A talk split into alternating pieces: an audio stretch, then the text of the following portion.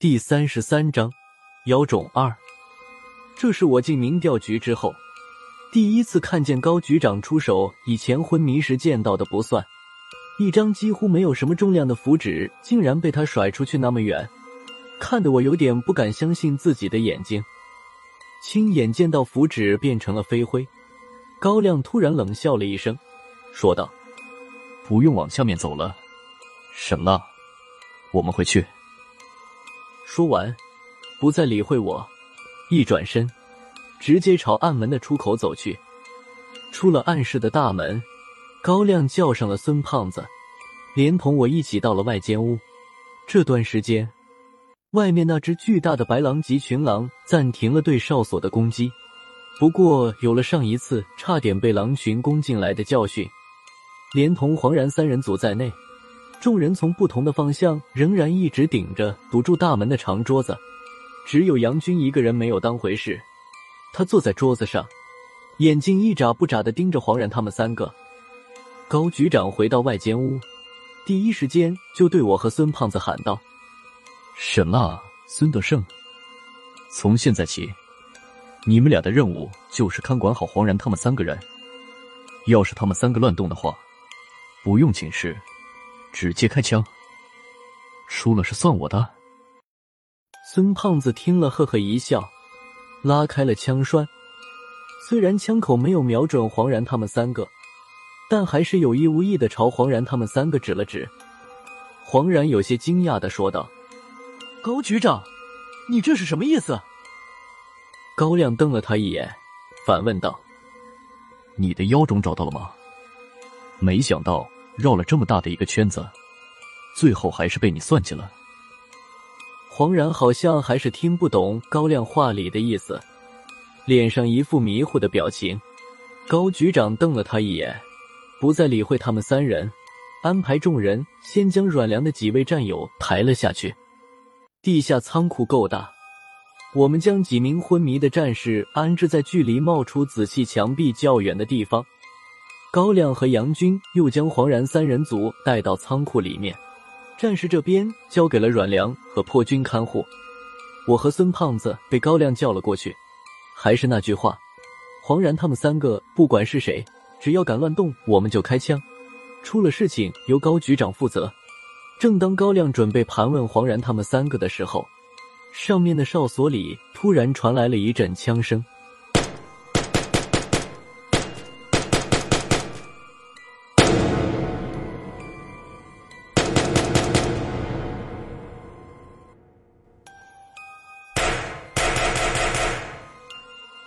白色巨狼领着狼群又发起了一次对哨所的进攻。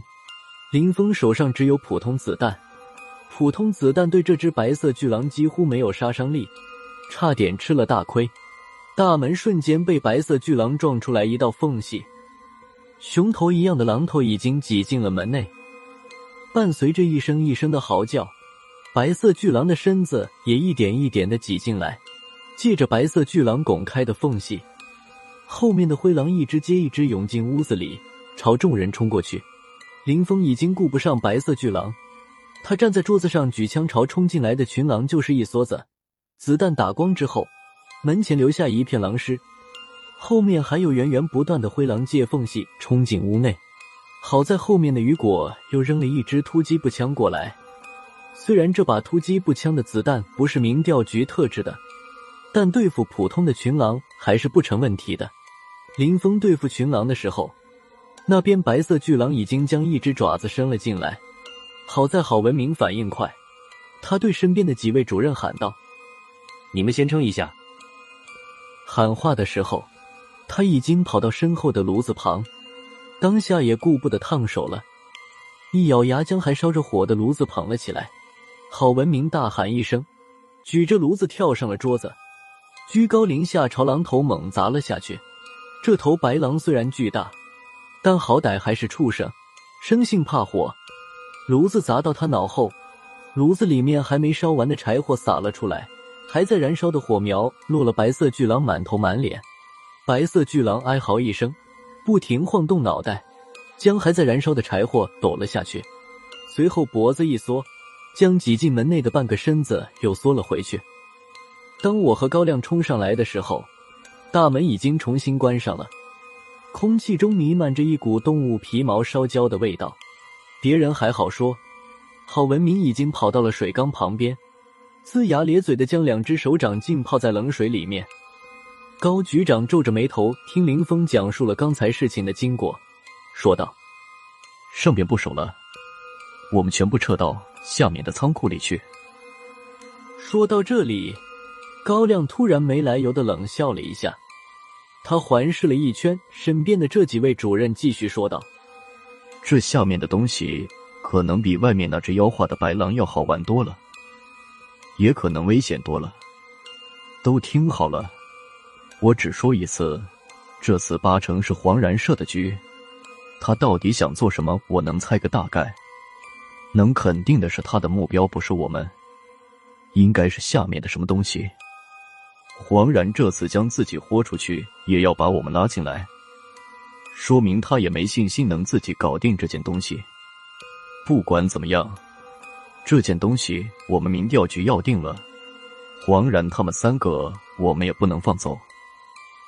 说到这里，高亮顿了一下，缓了口气，继续说道：“我们这次来的匆忙，主要的装备都没带过来。”下去之后要多加小心，别着了黄然的道。好了，收拾一下，我们马上就下去。根据之前的经验，狼群被打退一次之后会安静一段时间。趁这段时间，由高亮打头，带着几位主任进了暗门。我举着突击步枪走在最后面。